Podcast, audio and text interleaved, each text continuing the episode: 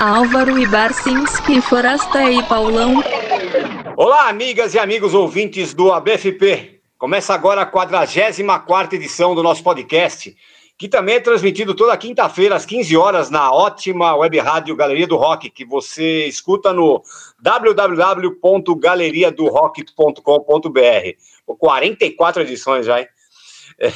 Bom, para. Quem diria, né? Quem diria? Pensei, cara, Quase... impressionante. 44, Quase... eu achei que eles iam aguentar tipo uns 10, 15 no máximo podcast. Mas, Quase é... um ano já, né? Caramba. Bom, antes de apresentar nosso convidado, né? Vamos dar os nossos recados aqui. Eu estava falando aqui, né? Pô, dando sequência ao nosso plano de dominação mundial. Mais dois países entraram no nosso relatório de, de, de, dos países que, onde a gente tem ouvinte. Pô. Um país gigantesco e um minúsculo. A, a, o país gigantesco é a China, cara. Com ah, seus legal, quatro, é, um bilhão e meio de habitantes. Um bilhão, um bilhão, um bilhão e meio de habitantes e um ouvinte do podcast. Porra, tá demais, hein? A você que está aí na China, escreve pra gente, pô. Faça como o ouvinte do outro país, que é Andorra, que entrou na lista. Oh, que legal. Andorra que tem 80 mil habitantes. Engraçado, oh, pera, pera, cara. Quer dizer que, percentualmente, a gente está melhor em Andorra do que na China, né? Mas muito melhor, muito melhor, imagina. o, o, nosso ouvinte em Andorra não só entrou para o relatório, como ele escreveu para a gente, mandou e-mail para a gente aqui no, no abfp2020.gmail.com e, e mandou o um e-mail aqui, ó. Bom dia, sou, sou ouvinte de vocês aqui em Andorra, um pequeno país entre a Espanha e a França e a economia depende do turismo, tá? Sou chefe de cozinha. Andorra tem algo em torno de 80 mil pessoas e é conhecido pelos atrativos fiscais. Fato esse que muitos youtubers resolveram fixar residência aqui para pagar menos impostos. Pô, não sabia, cara. Youtuber mora em Andorra, é? Que coisa. é, o youtuber ganha dinheiro bom, cara. Não quer pagar imposto. Quer, como todo mundo que não quer rico, quer não quer pagar imposto, vai lá para esses paraísos fiscais, né? Andorra, né? Mônaco, Mônaco também é assim, né? É, não, é engraçado, né? Eu não sabia que Andorra era paraíso fiscal, não. É, é sim, é, é assim, o, o Cledson aqui, ó, eu trabalho em um hotel cinco estrelas que se chama Diana Park e vocês têm um grande ouvinte do podcast aqui. Aliás, o episódio do João Gordo foi sensacional. Abraços do Cledson de Araújo Picanço. Grande Cledson. É. O, o Barça, o, o, lembra a semana passada que a gente falou do nosso ouvinte da Nigéria lá tal, que, que trabalha lá na, na, na no Médico Sem Fronteira? Ele teve, assim, ele escreveu de novo pra gente. Né? É, muito obrigado pelo recado tal. Eu e minha namorada somos super fãs e ficamos muito felizes com a, com a, com a resposta. É, respondendo ao Barcinski, não sou médico, sou responsável pela área de finanças e supply é, então, de, um projeto, é. de, um projeto, que suporta um hospital local aqui, né? É a cidade lá é Abaca, Abacalique, na Nigéria. Que legal. Que é, é especializado em tratamento do, da Lassa Fever, que é Sim. é essa febre hemorrágica que é endêmica, né? Que é comum na África Ocidental. É, e aí, pô, ele deu, deu sugestões aí de, de, de tema do programa, é, músicas que me fizeram gostar de música tal. Deu, deu uma dica de livro, ele falou que o, o livro do cara que fez o podcast The Wind of Change, falou que é bem legal, mandou um abraço pra gente aí, o Ângelo Garófalo, lá de Abacalique, na Nigéria. Pô, Você que legal, vê que os nossos ouvintes nossos ouvintes todos têm, têm funções mais úteis do que a gente, né? Aí, ou é chefe, outro está lá ajudando a cuidar das finanças lá para cuidar da prática, né? A gente, pelo é. menos, tem que fazer palhaçada para ver se alegra a vida dos caras lá que estão fazendo coisa útil, né? Bom, o nosso, o nosso convidado de hoje tem uma função muito mais é, é, eficaz, digamos assim, do que a nossa, né? Quer apresentar, Pauleta? Eu quero, ó, eu, pô, eu, eu vou rasgar meu elogio, né, para ele, porque, pô, homenagens a gente tem que fazer em vida, né? O nosso convidado de hoje, ele é o disparado, cara, o melhor texto do jornalismo televisivo do Brasil, cara. Olha Sério mesmo. Caramba, eu acho. É. E faz tempo isso, viu, cara? Não é de hoje, não. Pouca gente consegue, eu acho, né, passar tanta informação importante, ser preciso e ao mesmo tempo você passar emoção, né, sem ser piegas, na dose certa, uso preciso das palavras. Cara, o cara é um monstro, cara. O nosso convidado de hoje, ele começou no rádio esportivo. É, ele passou pela equipe do Osmar Santos, passou pela Jovem Pan, passou pela Band, e depois foi para a TV Globo. E lá, cara, o cara emplacou uma carreira ali é, absurda, né? Foi do esporte para cobertura internacional da Fórmula 1, foi ser correspondente em Pequim, aí voltou, foi ser repórter do Jornal Nacional, onde ele está lá até hoje. Nosso convidado de hoje é o grande Pedro Bassan. Aê, Bassan. Pô, que legal, hein, cara. Obrigado, obrigado, obrigado, Paulão. Obrigado pelas palavras aí, pelos, pelos elogios. Mas eu tô, tô nervoso de estar aqui com os meus ídolos do, do garagem e da vida. Imagina. Vocês são de Pô, pô Bassan, como você se sente tendo acabado de fazer uma entrevista exclusiva com o Roberto Carlos para o Jornal Nacional? para substituir o Álvaro Pereira Júnior no podcast mais caído da internet brasileira, cara. Pô, impressionante, cara. Pô, eu me sinto promovido, eu me sinto promovido. Os reis do garagem, pô, era o rei, o rei da, da música popular brasileira, agora os reis do garagem. Não, não, promovido. Não vai dizer que você ouviu garagem também, Bassan. Ouvia muito, ouvia ah, muito. Ah, sério, cara? Quem não ouviu garagem? Toda semana vocês descobrem alguém que ouviu garagem aqui. É, então marcou uma geração. Eu participei de É mesmo, cara. Que legal, que legal. Garagem. Pô, que bacana. É, todo mundo que, que vem aqui. Concurso, concurso, concurso, Você pode falar, não? Você lembra? Posso, posso, posso. O concurso era. era como, qual seria o nome de uma da, da, de uma biografia do Caetano Veloso escrita pelo Paulo Coelho. Você lembra a sua sugestão não? Putz, a minha eu não lembro, cara. Eu, acho, alguma coisa como Diário de um Chato, acho que foi alguma coisa assim.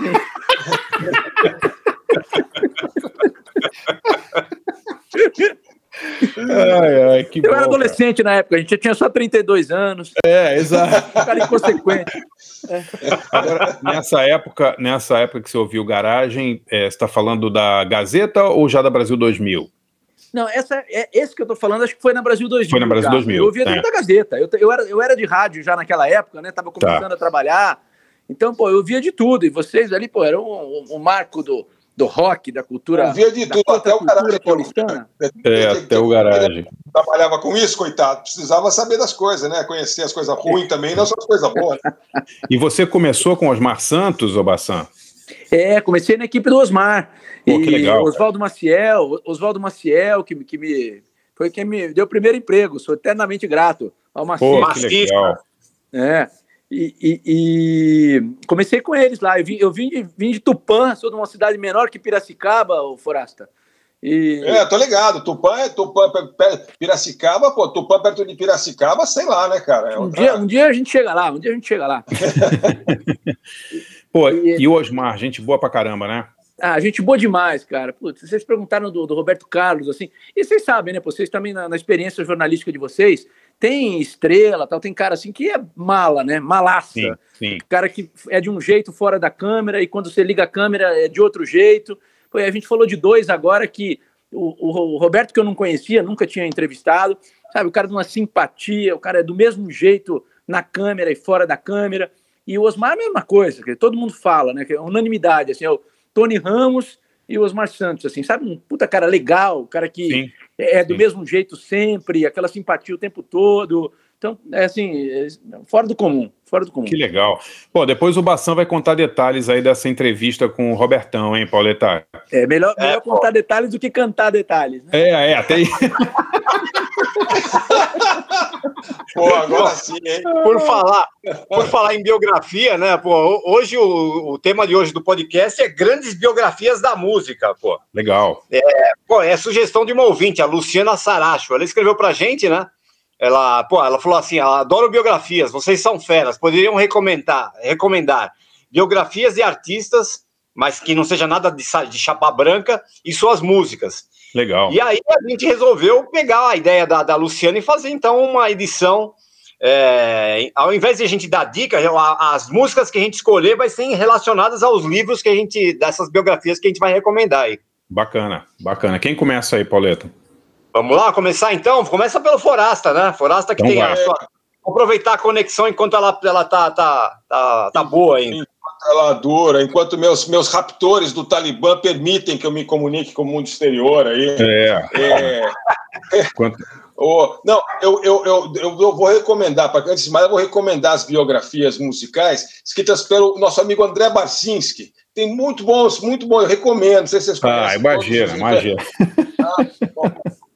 Tem o do Mar Marcelo Nova, é muito legal. O João Pô, obrigado. Gordo, é, é, muito legal. O do Gordo é incrível, morrer de chorar de rir. O Marcelo também é muito boa. O Pavões Misteriosos, que não é uma biografia, é, mas também é de uma conta uma parte da história importante da música brasileira. Então, eu recomendo as biografias escritas aqui pelo pela Prata da Casa, aqui, André Barcinski, no nosso podcast. Pô, ó, deixa, eu dar, deixa eu dar uma informação sobre o livro. O livro foi lançado em 2014 e já está fora de catálogo. Vendeu tanto que foi um best-seller.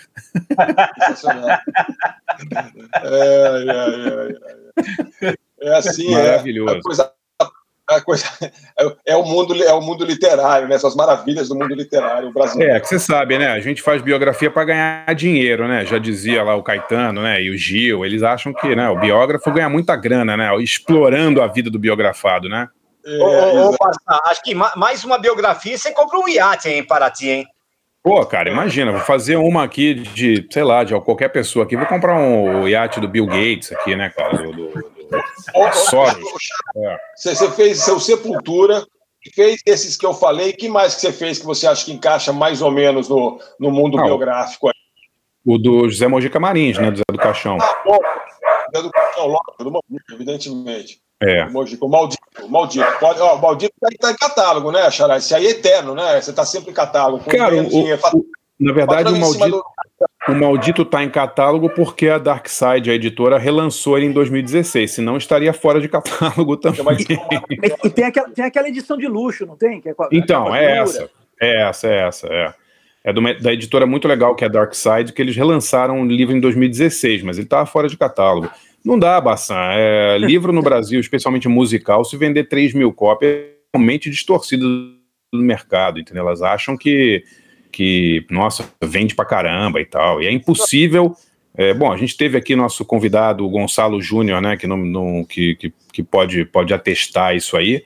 Você fazer, fazer biografia musical no Brasil é trabalho de maluco mesmo, né? Diletante ou maluco, porque. Eu não... comprei, depois, depois do episódio, eu comprei a biografia do Jacó do Bandolim, é um é um Pô. gigantesco, mas eu ainda vou ler porque promete muito, viu? Não Pô, é super legal, cara. É. é. Mas não mas... vende nada, né, cara? Vende pra é. gente que é maluco, gosta de música e tal, mas muito pouco, né? Não paga, né? Não, e ainda tem o cara que vai reclamar que, não, porra, o livro custa 40 reais, você vai vender não sei o quê, você vai ter 3 mil, você vai ganhar 120 pau. Não, você ganha 10% do preço de capa do exemplar vendido, meu amigo. Esse que é o negócio. Né? Então, cada, é, eu... cada livrinho de 40 pau, você ganha 4 reais, não paga nem um café, né? Não, não paga. O, o paiu de catálogo e eu vou, eu vou lançar no que, sei lá, daqui a pouco em e-book, porque eu já tenho os direitos do livro, o livro não, não tá disponível mesmo. É, não, é ridículo, né? A coisa grotesca, assim. É. Isso saiu há seis anos, ninguém consegue achar mais. Tem que fazer. Bom, Forastai, que, que, que, de quem que você vai indicar livro aí para enriquecer aí? Bom, eu vou indicar dois, dois, dois, dois livros, na verdade, três livros eu vou indicar, mas dois, dois artistas, né? É, eu vou, vou indicar, tem um, tem um, um que, eu, que, eu, li, eu li uma biografia é, é muito legal é, do, do Irving Berlin. O Irving Berlin é um grande compositor, talvez o maior compositor, mais bem-sucedido compositor da música popular americana, né? O cara, bom, o cara, o cara, o cara escreveu o que é o hino oficioso do país, que é God Bless America, né? Que não é, não é pouca coisa, né? Mas é, é é, ele, ele, tem uma história é, muito legal, assim, ele, ele era é, imigrante da Bielorrússia, né, e, ah, é? e aí ele come, começou, assim, naquela miséria desgraçada, assim, da, terrível, é, em, em, Nova York, ele não chamava Irving Berlin, né, ele chamava Israel Beilin, né, mas eles trocaram de nome, ele foi trocando de nome e tal, enfim, um cara que compôs um monte de músicas super importantes, é, White Christmas, é, Top Hat, é, Tic Tic Tic, é, Blue Skies e, e, bom, você pode você pode ouvir assim o, o, a nata talvez da produção do, do, do Irving Berlin. No Irving Berlin Songbook, que é o disco é, gravado pela Ella Fitzgerald uh, com o melhor aí, com ela interpretando uh, grandes sucessos, grandes músicas muito importantes uh, do Irving Berlin. Mas o Irving Berlin ele fazia, fazia um musical para Broadway, fazia música para cinema, todo aquele Fred Astaire, enfim, é uma história incrível. É, é, e aí ele tem, ele tem uma biografia é, muito legal que é, é chamada Irving Berlin's Show Business, é, escrito por um cara chamado David Leopold. Uh, que é uma, é uma biografia muito legal, muito ilustrada também, é meio um livro ilustrado, então tem muita foto, tem muito, é, croqui dos musicais, assim, tem, é muito legal mesmo. E ele produziu muito durante, sei lá, é, do comecinho do século, né? É quando nem, malmente a gravação. A música que eu escolhi é Alexander's Ragtime Band é o primeiro grande hit do, do Irving Berlin, de 1911, de uma época que o ragtime era considerado meio como foi depois o rock and roll, talvez o funk hoje, que era um negócio assim, que os caras falavam que era troço do mal, que levavam os jovens assim à perdição, ao pecado. E então até no livro tem legal uma reprodução de uma matéria da época com um pastor ameaçando o inferno, aquelas coisas todas. Então é, é muito legal. É, esse livro do David Leopold é muito bacana e essa música já foi regravada por todo mundo que você puder imaginar. É, mas daí né, eu resolvi pegar uma versão meio diferente, uma cantora que acho que por enquanto que eu me lembro a gente não tocou nenhuma vez ela aqui ainda no podcast, que é a Bessie Smith, né, uma, uma maior cantora de blues né, de todos os tempos, sobre a Billie Holiday, aliás, que a gente homenageou aí esses dias e de jazz também, né? Então é uma gravação de 27 da Bessie Smith, uma grande cantora que, que morreu muito jovem.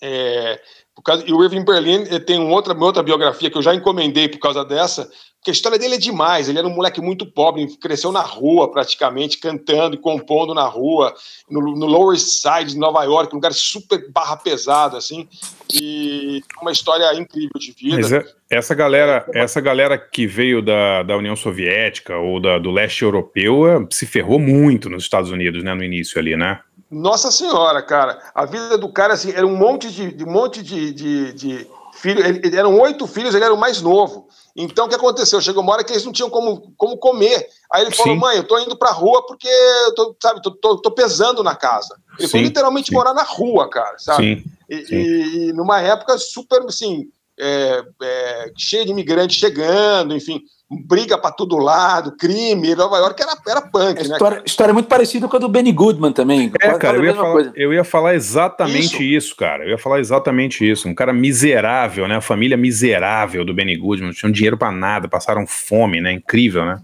É. Exatamente, exatamente. Então, assim, era, era tipo do or die, entendeu? Você, ele, ele é legal porque ele, eles viviam assim cantando, é, era, era, um garçom cantante, os primeiros empreguinhos que conseguiu, tal, ele, era, era uma coisa muito. E aí começou a fazer música, e ele aprendeu a fazer música. Ele falava assim: The mob is always right. Sim, é. Quer música italiana? Ele fazia música italiana. Quer fazer música tipo Minstrel Show, né? Música tipo Negra do Sul, fazia, fazia. Quem fizer música pro exército. Eu Irving Berlin era demais, assim, enfim, é uma história de vida inacreditável, assim, de, de da Broadway. Foi um grande, ele foi um, um dos caras que inventou aquela ideia de que no musical a música não é para ser, ela tem que fazer a história avançar, né?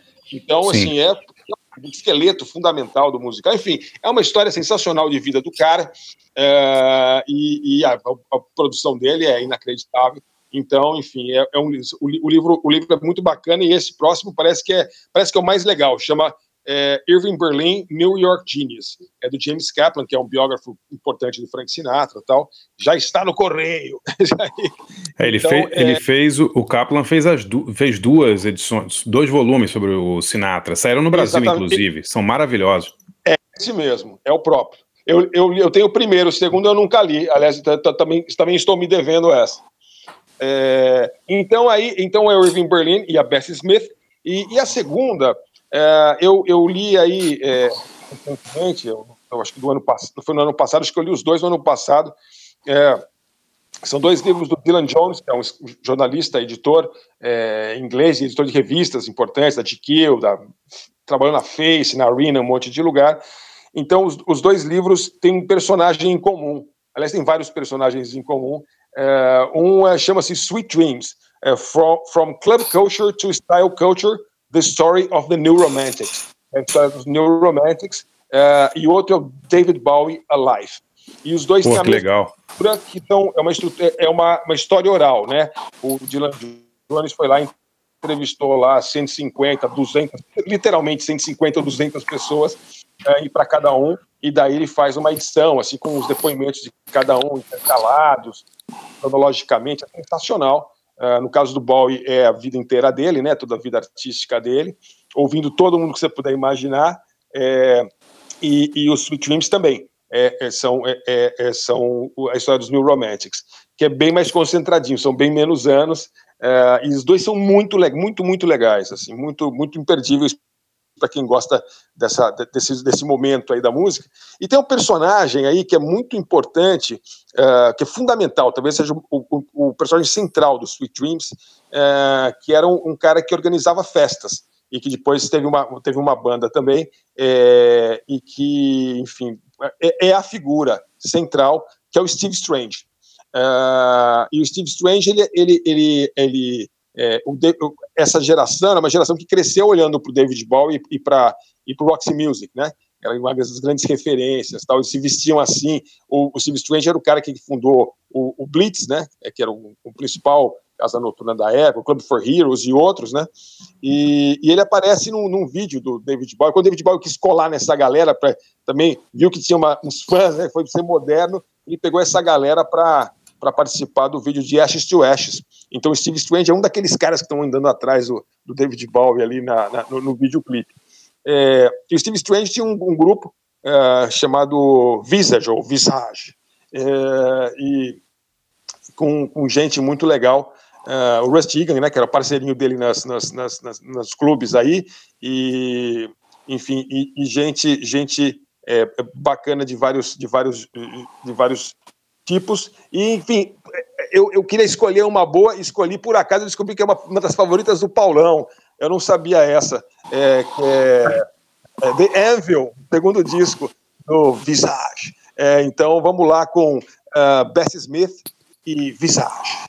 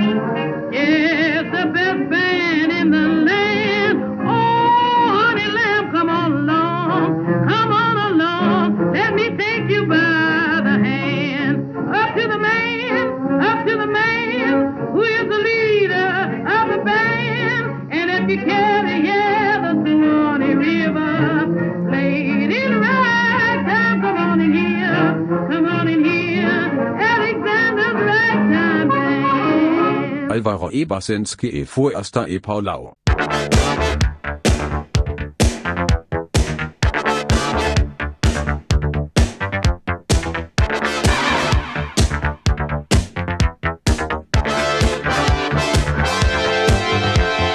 Lost amongst the crowd. Oh, On pumping The man with a home takes to the stage. The drum beat cracks in time. Harder and bolder, the bodies move. Shoulder to shoulder, skin feels smooth. Hot, sticky, still so cool. The crash of the anvil at the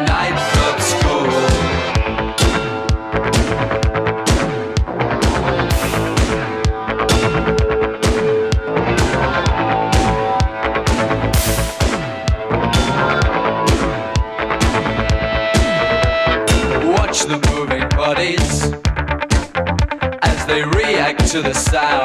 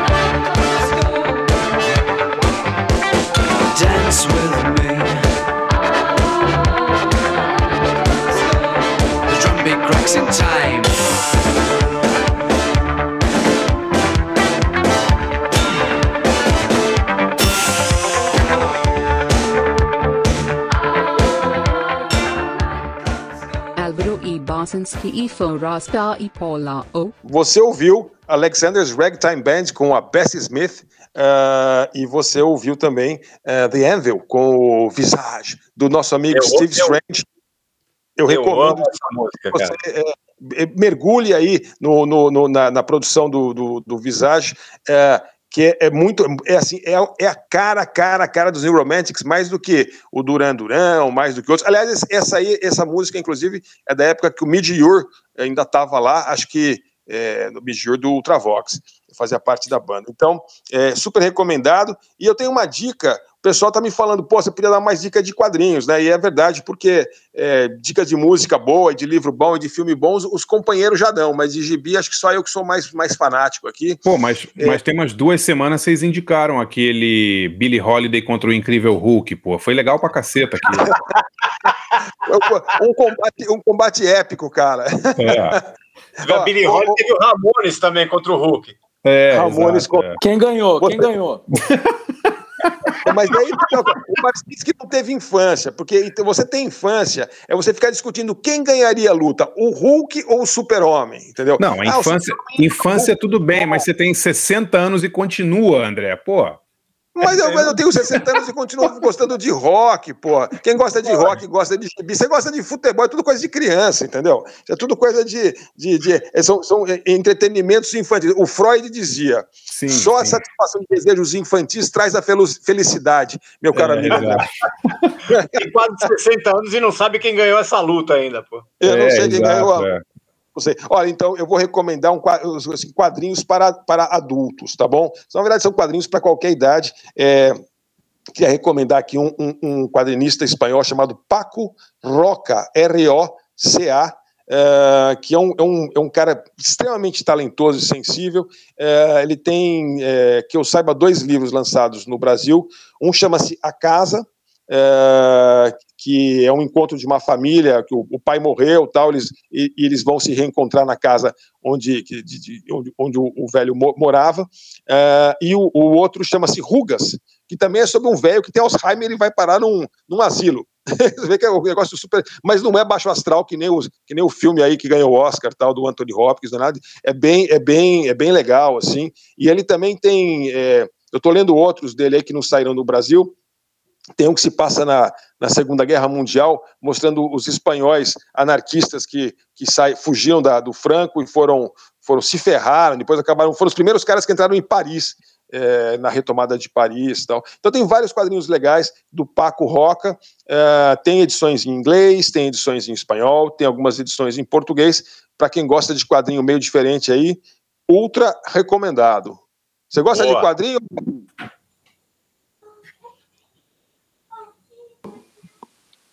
Maçã? Oi, picotou aqui pra mim. Eu pergun- O, o Forasta tá ouvindo? perguntou, Forasta perguntou se você gosta de quadrinhos. Ah, eu gosto, eu gosto, mas não sou nível forasta, não, gente. Mas sou. Não, mas é, é que, é Aprecio que- com moderação. Então, isso que eu- ensina o Barcinski isso. Você não tem que ser assim um, um fanático insano é, por tudo, entendeu? Você pode só gostar de algumas coisas com moderação, tá certo? Então, Melhor amigo do meu filho, ele gosta de anime, sabe tudo e tal. Aí me, me- me- bota um pouco dentro dessa cultura aí. Minha, minha, Ah, filha tá na, minha filha tá na fase anime aqui, tá demais. É. Pre- Prendemos ela, inclusive, num cativeiro esse final de semana pra ela parar de ver essas merdas. é o seguinte, eu vou te explicar uma coisa sobre fase anime. As pessoas entram e, e não saem nunca mais.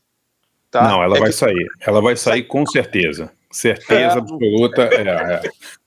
Não sai. Sabe por quê? A diferença, a diferença é que antigamente só, só tinha gibi para criança. Agora tem gibi para criança, para adulto, para velho. pra- E, e, e caso de anime e mangá, tem todos os temas que você puder imaginar. Então é o seguinte: é isso aí. Leiam gibi, meus amigos, essa é a dica. Quem é o próximo? Paulão?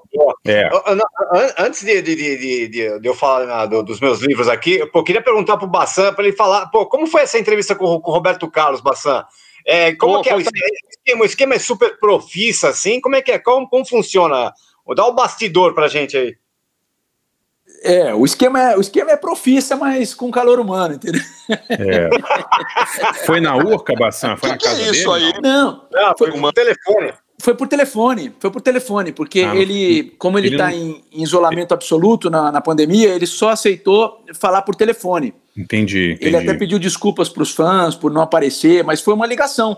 Então, é, mas eu achei realmente que ia ser tudo ultra, hiper combinado e tal. E aí, quando eu liguei, ele não estava exatamente esperando a minha ligação. Então, ele ficou assim: "Ah, quem é? Ah, Roberto, que, aqui é o Bassan e tal.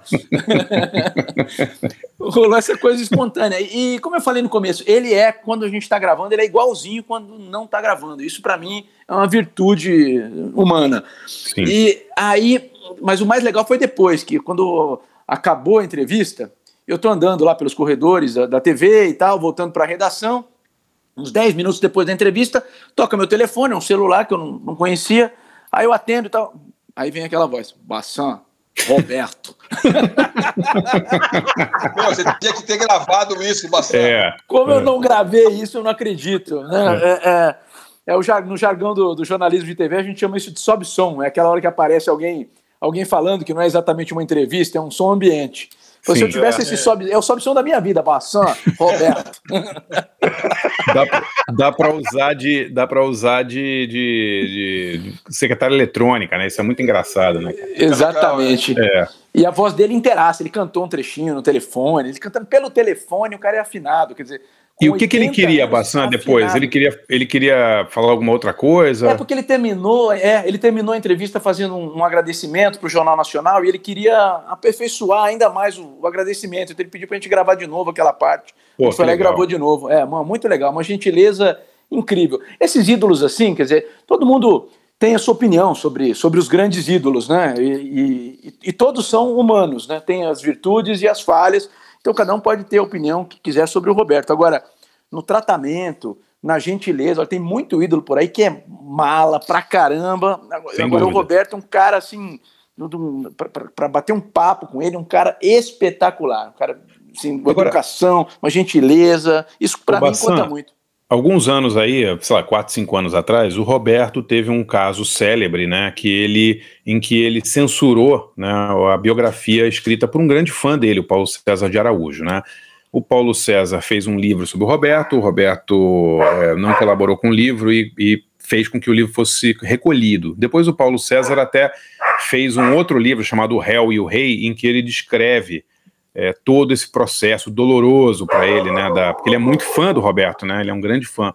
E agora eu, eu, eu li que o Paulo César vai fazer um livro com o Roberto. Como é que é essa história? É, agora, pelo que eu sei também, né, é um, agora é um livro mais voltado para as músicas do Roberto, ele contando o processo de, de composição de cada música e como a, a vida do Roberto se refletia nas músicas. Então ele vem elencado música por música, são dois volumes, pelo que eu sei. Agora, esse episódio, quer dizer, é, foi a, a luta do, do, do Paulo César de Araújo foi muito importante para para a imprensa e para Claro, a própria muito. liberdade de expressão no Brasil, né? Porque ele sozinho eh, lutou contra muita gente ali que estava contra a liberdade de expressão e as biografias não autorizadas. Então ele, ele além disso ele levantou essa bandeira e ganhou, né? Ganhou essa Sim. luta. Agora, você acha, por que, que você acha assim? é, você teve que pesquisar, imagino que você conheça bastante bem né, a obra do Roberto e tal, né, pela entrevista que você fez. É, o que, que você acha que, que você tivesse que, que é, tentar explicar por que, que o Roberto Carlos mudou de ideia? Por que, que ele, seis anos atrás, censurou uma biografia e agora ele está fazendo um livro com o próprio cara que ele censurou? Ah, Barcinski, eu acho que é é um pouco o que você falou, né? Quer dizer, agora, aos 80 anos de vida, eu acho que é, no meio de uma pandemia, ele está absolutamente é, confinado na casa dele. Eu acho que é, é uma hora de pensar muito sobre a vida, né? E, pô, e- a relação dele com, com um fã, um fã ardoroso, com um fã declarado como era o, como era o Paulo César, passou por muitas coisas. Eu, não- eu, eu não conheço os bastidores, não, mas eu tô achando que é hora de, de rever algumas coisas, né? Claro. Pode ser, pode ser isso. Porque pegou muito mal para a imagem do Roberto nessa história toda, né? Então eu, eu fiquei até comovido assim quando eu li a história, porque eu conheço o Paulo César, eu li o Réu e o Rei, e pô, é uma, é uma tristeza, né? Porque o Paulo César deve ser um dos maiores fãs que o Roberto Carlos já teve no Brasil, né? Um cara, um cara que fez a biografia para enaltecer o Roberto Carlos, né? Ele realmente, né? Claro que é um pesquisador maravilhoso, né? Não tem nenhum erro factual, não é uma biografia chapa branca, mas é um livro que é, põe o Roberto ali no panteão do- da música brasileira, né? Então, Quando a gente acaba o livro do Paulo César, a gente fica gostando muito mais do Roberto Carlos. Exato. entender Aquilo. Exato, exato. ler uma biografia fazendo a caveira, fazendo xi- xingando, fazendo, sei lá, indo para cima ou enaltecendo ou é, é, é, equilibrada, enfim. É um problema esse negócio, até continua esse problema da- das biografias aqui, né? É, aquela conversa toda do como é que como é procure saber, não era? Não, era, é, é, é, era, acho que era Procure Saber, né? Como é que era? Procure saber, era isso mesmo. Procure Saber, é, é. Pois é, Na, na prática, isso aí, isso aí continua valendo, porque é, é, eu conheço aí é, é, gente que escreve biografia que fala, eu só faço biografia de gente que não tem herdeiro. Mesmo assim, de vez em quando aparece um sobrinho, neto, alguma alguém para encher o saco. Não, eu tô, eu tô envolvido num projeto agora que tem problema com herdeiros. É uma coisa assim, é surreal. Né? Uma É coisa da vontade de desistir, porque realmente é, é muito chato, né? É, mas naquela época, a- assim, é, o princípio da, da liberdade de expressão e da liberdade de, de- de biografar, Isso está garantido. A gente sabe que na Sim. prática tem todos esses problemas que vocês estão falando, mas eu acho que naquela época teve uma vitória importante. Né? Teve até aquela frase da ministra do Supremo, não lembro qual delas que proferiu, o cala boca já morreu. Foi nesse É, episódio. acho que foi a Carmen Lúcia. é. Carmen Lúcia, exatamente. É. Cala a boca já morreu, foi essa frase, quer dizer, garantindo o princípio da liberdade de expressão. Né? Acho que isso foi uma vitória muito importante. Foi, foi, mas assim, na, na realidade, os herdeiros ainda conseguem, entendeu? Porque eles têm que aprovar tudo, têm que aprovar foto, têm que aprovar, sabe? Então, é, na teoria a coisa está liberada, mas quando você vai realmente chegar ali na. Vamos ver, né? Vamos fazer. Aí tem um monte de, de complicações burocráticas, complicações jurídicas. É um, é um universo tétrico, assim, esse de, de, de biografados e, bio- e biógrafos no Brasil. Realmente muito triste. É um. Ô, Ô, Bassan, se, pre- se prepara aí que no próximo bloco eu vou te perguntar sobre suas grandes entrevistas, hein, tá? Ah, vamos lá. Não são muitas, não, mas vamos lá. Pô, imagina, cara, Pergunta 30 sobre as anos pequenas de também. Pergunta sobre as rádio. pequenas também. Pauleta, vai você aí. Vambora. Bom, lembrando que nosso, nosso tema de hoje são grandes biografias, né? O tema sugerido pela ouvinte Luciana Saracho. É, então eu vou indicar aqui duas, duas ligadas à música eletrônica. A primeira biografia é uma autobiografia, na verdade, né? Chama Electronic Boy: My Life in and Out of Soft Cell, que é uma autobiografia importada do Dave Ball. O Dave Ball, cara, é a metade, digamos, humilde daquela dupla de synth pop, né? Super famosa chamada Soft Cell. É, a outra metade era o Mark Almond, né, o cantor. Que, pô, eles deram, deram pro mundo aí uns cinco anos aí de festa que duram até hoje, na verdade, né? Aí singles como Torch, Tainted Love, né? O disco inesquecível, é, o Non-Stop Erotic Cabaret. E, enfim, a, a biografia do Dave Ball, cara, é sensacional. meu. É, é, é, a, é a bio- aquelas biografia autodepreciativa, sabe? O cara, sério, ele se coloca como, como o cara, a metade menos famosa mesmo da, da dupla, e, e é muito, muito, assim, bem inglês mesmo, né? É, ele se coloca como secundário mesmo, né? dá, dá, dá espaço, dava espaço para o vocalista. É, eles sempre mantiveram uma relação de respeito, ele e o Mark Almond, né? Mas é, e é legal que é um livro que, que atende não só para os fãs do Soft Cell, não é aquela coisa super restrita. Ele fala muito sobre música eletrônica, fala sobre equipamentos, teclados, pô, é muito legal. É, tem uma. Ali ele fala muito da relação dele, né? Que é o, o Dave Bowie e o Mark Almond vão falar assim que é uma dupla das mais estranhas, né? Que a gente pode encontrar, porque é, são duas pessoas completamente diferentes, né? E, e é legal quando ele fala, né? É, quando eles lançaram, né, Tainted Love, né, do, do Non-Stop Erotic Cabaret, é, ele, ele que, é uma, que é um cover, na verdade, né, da Gloria Jones, e a música, pô, começou a subir nas paradas e tal, e ele, ele, ele conta, ele, ó, ele fala assim, é, foi tudo muito estranho, num- dia você tá morando num apartamento municipal, num conjunto habitacional, e de repente você tá voando de, de Concorde para Nova York, né, cara, sério, é muito engraçado, e depois de vo você volta de Nova York e volta pro seu apartamento, né, é, pro seu cubículo ali, é, é- Mas eles é- ganharam muita grana, né, Pauleta? Tainted Ganharam, foi muito sucesso, né? Foi demais, né, cara? É, Ganhou até hoje, porque essa música é impressionante, né? Claro. É. E assim, aí ele conta como a dupla ruiu também, né? Ele, ele- não- não, foi uma coisa entre os dois, um problema entre os dois. É que eles decidiram que eles não queriam ter todo esse sucesso comercial, estavam cansados desse. Se cansaram, aqui, esses cinco, seis anos aí, de, foi de, de muita loucura, né? Muita droga, muita é, aventuras narcóticas, aí, como ele mesmo descreve, né? É, e aí eles decidiram fazer uma Eles coisa um pouco mais. Parece que eles vão voltar agora a fazer alguma coisa de, eh, nova. Ah, eles, não eles voltaram fora assim, em 2018 é, para show. E aí eles, eles, eles retomaram a composição e tal. Eu vi uma live do Mark Almond na, na pandemia, bem legal, inclusive. É, É, é, banda, tocando ao vivo, eu vi. É. Muito bom. Enfim, aí ele, fala, né, depois que ele se, ele se voltou ao experimentalismo e tal. Bom, é um, é um livro muito, muito bacana. E aí, pra, só para não, não ficar muito na, na- coisa de soft cell e tocar uma música famosa deles, eu, é, o Dave Ball, depois que o soft cell acabou, ele se juntou com um outro cara chamado Richard Norris, que é um puta engenheiro de som fudido aí, é, produtor musical também.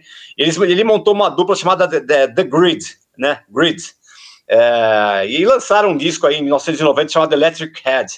E eu separei uma música desse disco aí chamada Flotation, que é bem legal. é, do Dave Ball, do Dave Ball com o Richard Norris, que é essa dupla chamada The Grid. E o outro livro, bom, outro livro é, do, é o Kraftwerk, o Publication, a biografia, que saiu, tem uma edição nacional, é um livro do- de um cara chamado Dave Buckley. Eu tenho esse livro, Pauleta Nacional. É. É, na edição nacional da, daquela Sioman, né? É, e aí, pô, é Deixa eu achar uma, aqui, peraí.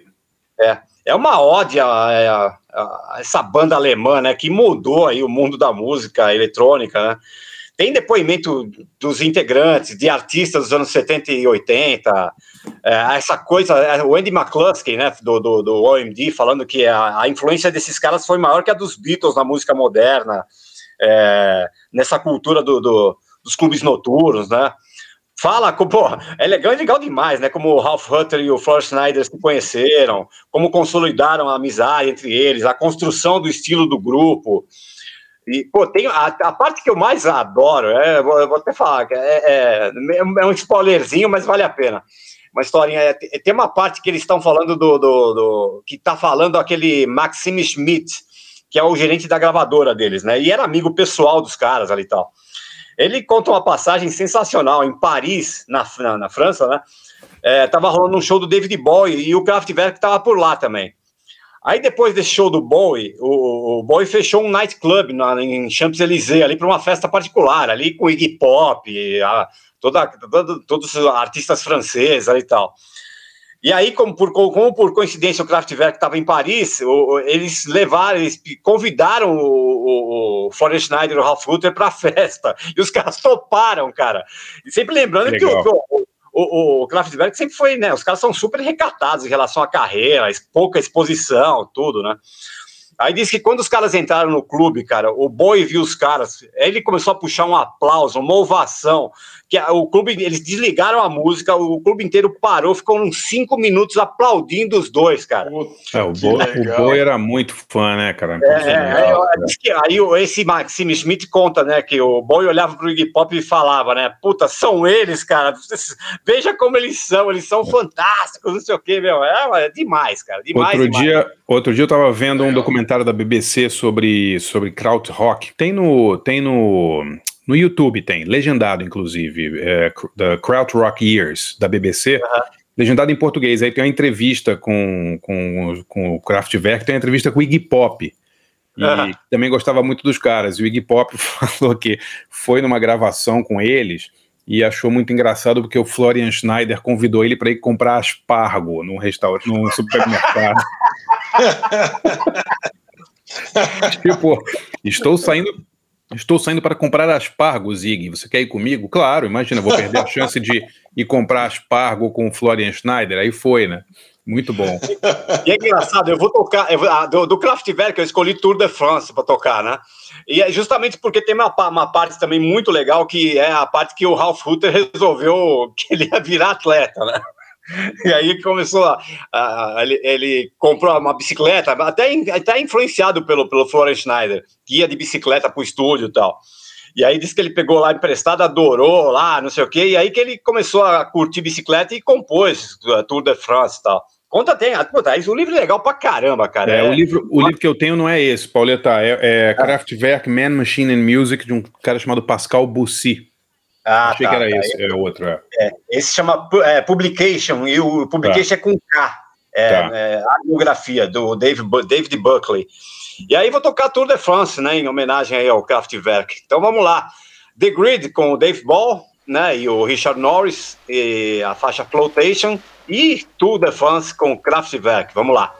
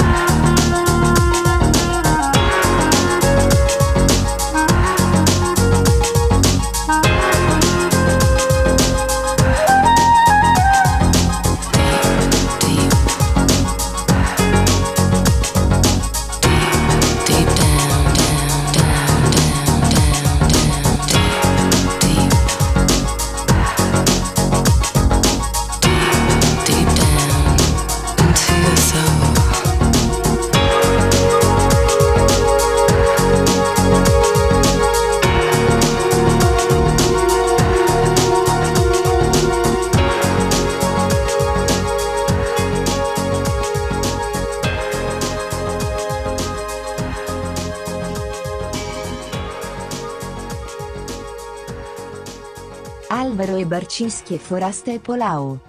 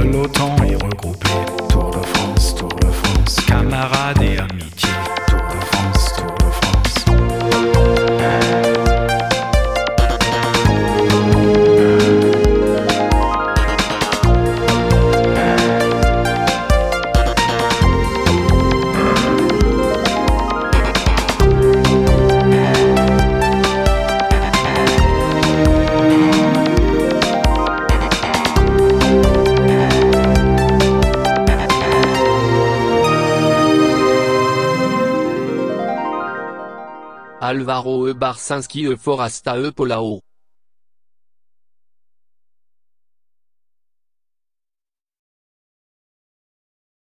Bom, nesse, nesse, nesse programa que estamos fazendo aqui sobre grandes biografias, primeiro a gente lembrou da biografia, que, a autobiografia do Dave Ball, do Soft Cell, mas a gente tocou uma música do, de um trabalho dele depois aí do, do Soft Cell, de uma banda chamada The Grid, com Flotation, e depois, para falar da Kraftwerk Publication, a biografia do David Buckley, eu toquei Tour de France do Kraftwerk, essa música fantástica aí desse, desse grupo alemão que marcou época e continua influenciando todo mundo aí. É isso. Barça, é, você quer perguntar? Você falou que ia fazer uma pergunta para o Bassan. É, não, Dá queria pra- perguntar. Pô, o Bassan falou que ele assim trabalha em rádio e TV desde o início dos anos 90, trabalhou com Osmar Santos, quer dizer, participou de um monte de coberturas legais aí, né? E importantes, né? Pô, Bassan, tem alguma, alguma dessas assim que te marcou, assim, ou um ídolo que você conheceu, ou uma, um evento assim realmente histórico que você presenciou? O que, que você poderia destacar aí? Eu fiquei lembrando das entrevistas, né, Bacins? Que você É. falou do- a gente falou do Roberto agora há pouco, aí eu fiquei lembrando assim, de encontro realmente com, com grandes ídolos. Aí eu lembrei de duas histórias aqui. A primeira, acho que foi em 2010, quando eu entrevistei em Paris a Angelina Jolie. Pô, Putz, só, só a manchete já é boa, né? Entrevista em Paris com a Angelina Jolie. Como é que Mas era, era uma. O que, que foi, Parasta? Roberto Carlos o quê, cara? Entrevistou a Angelina Jolie, cara. Pois é, pois é, imagina. cara. Aí- E era, era uma, uma junket, lá, um lançamento para a imprensa do, do filme, daquele filme O Turista. Sim, Não sei se vocês lembram. Que, sim, claro. e Johnny Depp e tal, tal. E aí você começa a entrevistar um por um os figurões lá do filme. Aí primeiro eu entrevistei o diretor, que é aquele cara, aquele alemão que fez A Vida dos Outros, que esse sim é um filmaço. Sim. Acho que ganhou um Sim. Oscar de melhor filme estrangeiro, se eu, se eu não me engano. O, o Florian Henkel von Donnersmarck. E aí eu entrevistei o cara e ele falou assim: Olha, você. Ele falou assim: você já, você já teve com a Angelina, assim, frente a frente? Eu falei: Não, não tive. Ele falou assim: Porque eu. eu ele, isso ele contando, né? Eu levei uma semana para me comportar assim naturalmente na frente dela quando a gente estava gravando. Eu ficava- ele falou: a mulher é tão bonita, você vai, você vai ficar abobalhado. Eu tô te falando, você vai ficar abobalhado, você não vai conseguir falar nada. E o cara falou: ah, pô, que isso? Repórter experiente, tarimbado, imagina, né? Cara, quando ela entrou na sala, eu fiquei completamente abobalhado. Mas era exatamente a reação que o cara falou que eu ia ter. Eu não, não conseguia falar, eu ficava com a cara. E eu- aí o pessoal da, da, da edição lá foi do Fantástico, o pessoal até botou minha cara de bobão, assim, lá, balançando a cabeça, né? com o lábio inferior meio caído, assim. Eu fiquei, nunca fiquei desse jeito na frente de ninguém. E ela falando, eu ficava ouvindo daquele jeito. Realmente, a mulher é de uma beleza de deixar qualquer um completamente tonto. tonto. É demais, né? É. É, realmente. É. Aí essa foi uma que eu lembrei. Aí tem uma outra também, essa é mais antiga mesmo do meu tempo de rádio. O, o- quando fui entrevistar o Emerson Fittipaldi. Aí meu, meu primeiro ano de, de repórter ali, foquinha de rádio e tal. Aí ele teve também uma entrevista que ele estava atendendo um por um, né, todos os jornalistas. tal. E eu começando ali, e fiquei por último, fiquei no fim da fila. Ele ia dar 10 entrevistas, sei lá, eu era o décimo. Aí quando chegou na minha vez, ele pegou, abriu a porta da sala e falou: Bom, pessoal, tô indo embora, tchau. Eu falei: Não, Emerson, peraí, pô. Aí ele falou: O que, que é? Rádio? Então, não, então vamos comigo, vamos no meu carro. Aí pô, fui no carro do Emerson por São Paulo. Pô, Na que Marginal- legal. Marginal Que legal. Pinheiros. Pô, virou E melhor. ele, do co- que e ele correu muito ou se comportou? Não, ele se comportou, mas cal- calma que a história é boa. Aí estamos com ele na. A gente saiu ali do, do Shopping Eldorado, a entrevista em algum lugar ali no Shopping Eldorado. Pegamos a Marginal Pinheiros e eu fui entrevistando e narrando ao mesmo tempo, a gente no trânsito ali. E ele ia gravar um comercial numa produtora ali no Jabaquara, perto do aeroporto, ali no, no, no pé da. na cabeceira da pista ali de Congonhas. Aí ele foi indo e tal, eu narrando todo entusiasmado e tal. Aí quando a gente chegou, a gente parou assim na porta da produtora. Eu desliguei e tal, falei, pô, obrigado pela entrevista, Emerson. Aí ele vira e solta a seguinte frase, depois, de ter- depois que terminou a entrevista, né? Falei assim, bom, agora eu vou entregar o carro pro manobrista porque eu não sei fazer baliza.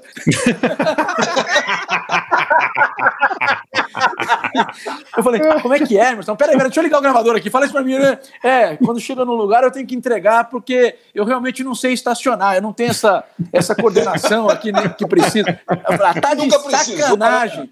Não- e é a pura verdade, pelo menos foi o que ele falou pra mim naquele É dia, mesmo, é? que ele, é, o mito Emerson Fittipaldi, não consegue eh, dirigir. Bom, pelo menos ele Que sabe engraçado. frente, ele sabe pilotar bem, né? Porra, é demais isso, é muito bom. Isso ô, ô, me fez lembrar da, da- que isso não é um privilégio do Fittipaldi. né? Você lembra da, da, da- Fórmula 1 em Interlagos em 92, quem tava cobrindo o Barça com o João Ah, mas, Moro? aí, mas aí foi de sacanagem, não foi culpa É, do mas- cara, porra. o, o- o- cada piloto recebeu um Opala, né, da Chevrolet para passear por São Paulo e tal. E aí o Nagelmansell chegou no, em Interlagos aí e tal e foi estacionar o carro. Aí tinha que fazer uma baliza ali. Ele foi começar a dar ré.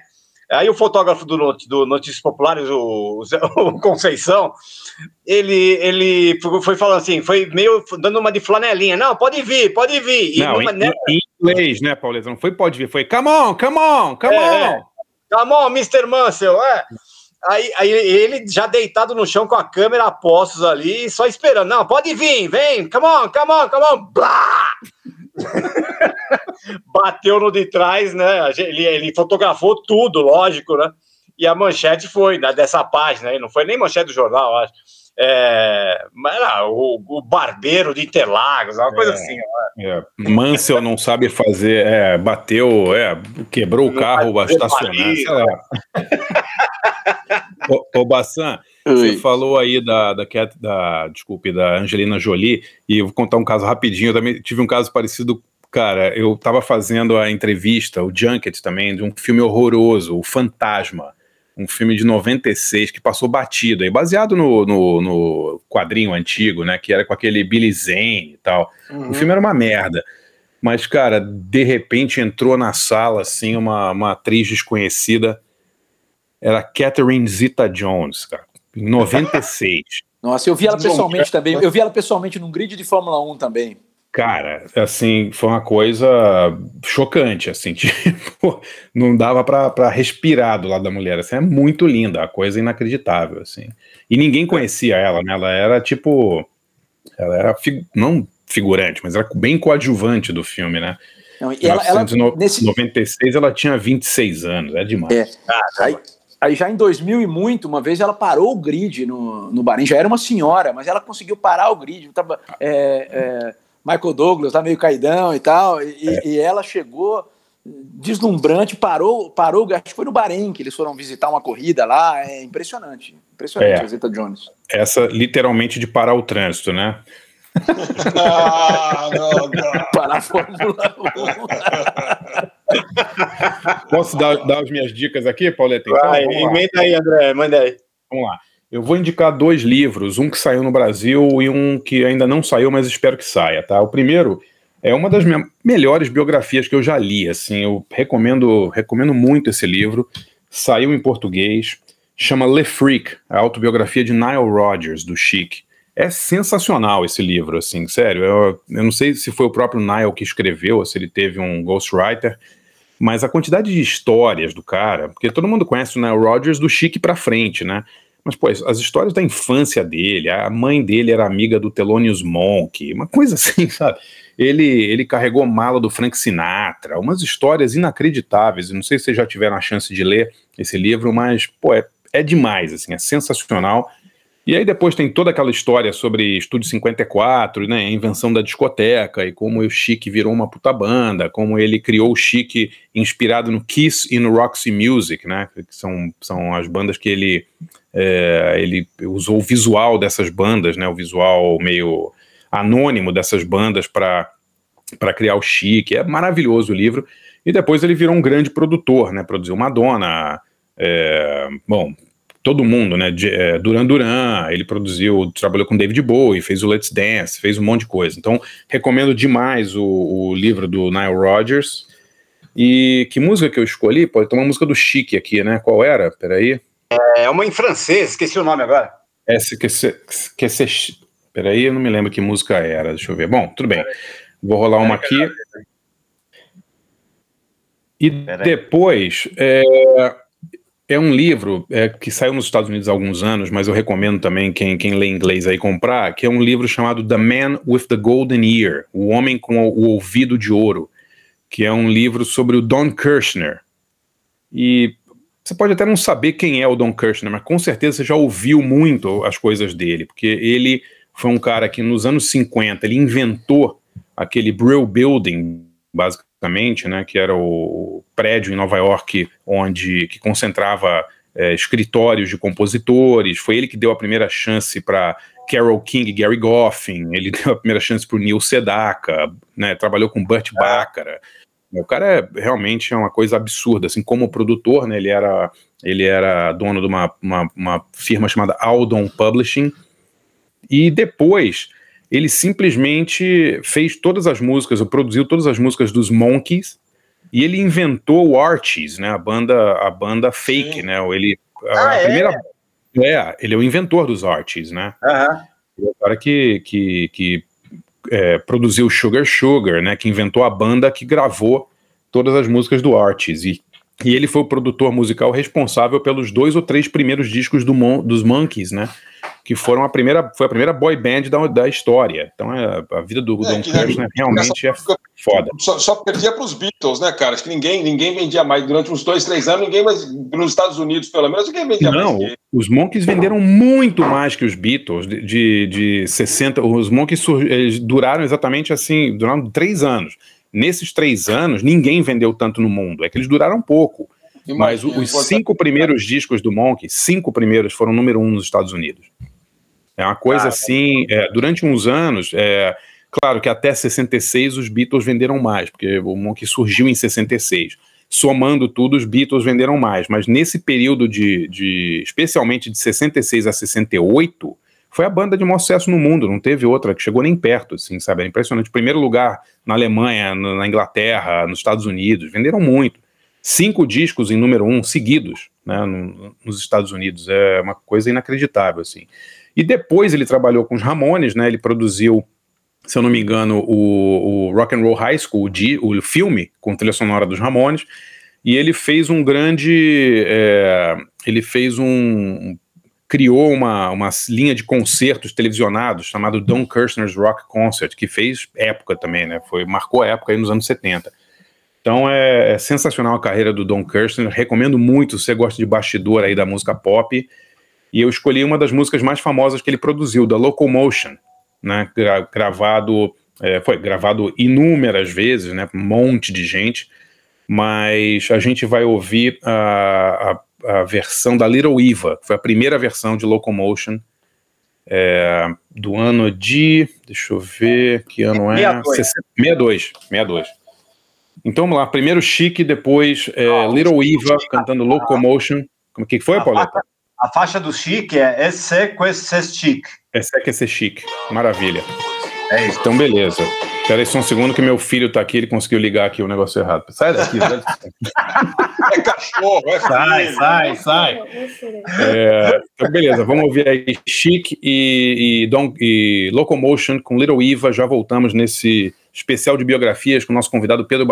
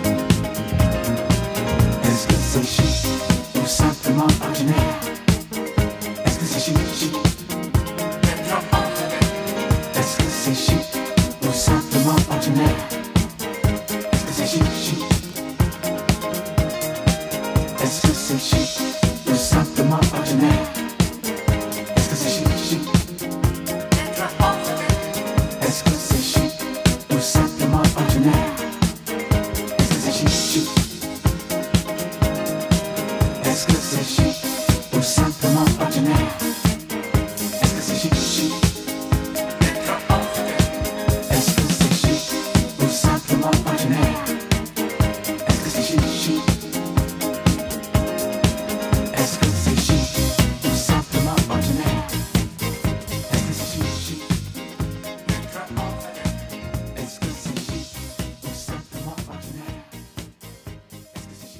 Álvaro Barcinski e Foraste Paulão.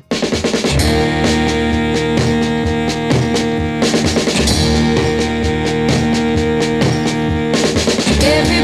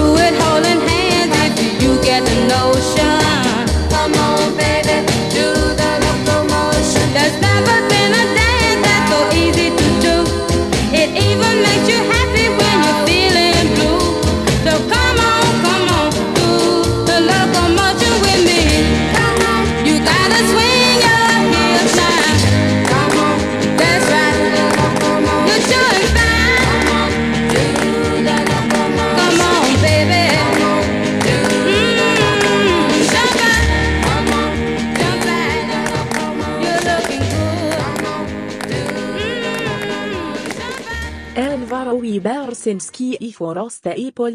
Bom, ouvimos então primeiro Chic com SQC Chic, do álbum de 77, dessa banda maravilhosa aí, liderada pelo Nile Rodgers. Depois, Locomotion com Little Eva, é, música composta por Carole King e Gary Goffin, né, que era um casal, um dos grandes casais aí do Brill Building, no final dos anos 50, começo dos anos 60, que fizeram tantas músicas para Ronettes, Marvelettes, todos esses girl groups, né, é, era um grupo de compositores que incluía Neil Sedaka, Burt Bacharach, uma galera realmente da pesada, assim, né, impressionante. Demais. E a minha dica, minha dica também é uma, é uma, na verdade é um filme biográfico. Eu tinha comentado aqui há algum- alguns meses sobre um filme dos Bee Gees que a HBO gringa tinha feito. E esse filme está disponível no Brasil agora. Está disponível no Google Play, no, na- no Claro Vídeo, Apple TV e na Look. E é um documentário muito legal, How Do You Mend a Broken Heart, um documentário sobre os Gees, bem feito pra caramba, com muitas cenas de arquivo sensacionais que você pode ver nessas plataformas. Eu recomendo demais, assim, acho que é um, é um filme super super bonito sobre os Gees, com, com imagens de arquivo que eu nunca tinha visto, imagens dele na, deles na Austrália, do início da carreira da banda. É, realmente sensacional, vale muito a pena, muito a pena assistir. How Do You Mend a Broken Heart com os Gees, beleza?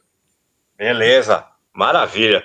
Bom, é, bom, agora o nosso vai ser o nosso convidado agora que vai dar as dicas dele agora. Mas antes eu queria perguntar, ô Bassan, é, a gente tá falando aqui da China, né? Quem tem um ouvinte na China agora, você foi correspondente lá, né, cara? É, eu Porra. sinto informar, Paulão, que esse ouvinte na China é um sensor, tá? É, deve ser.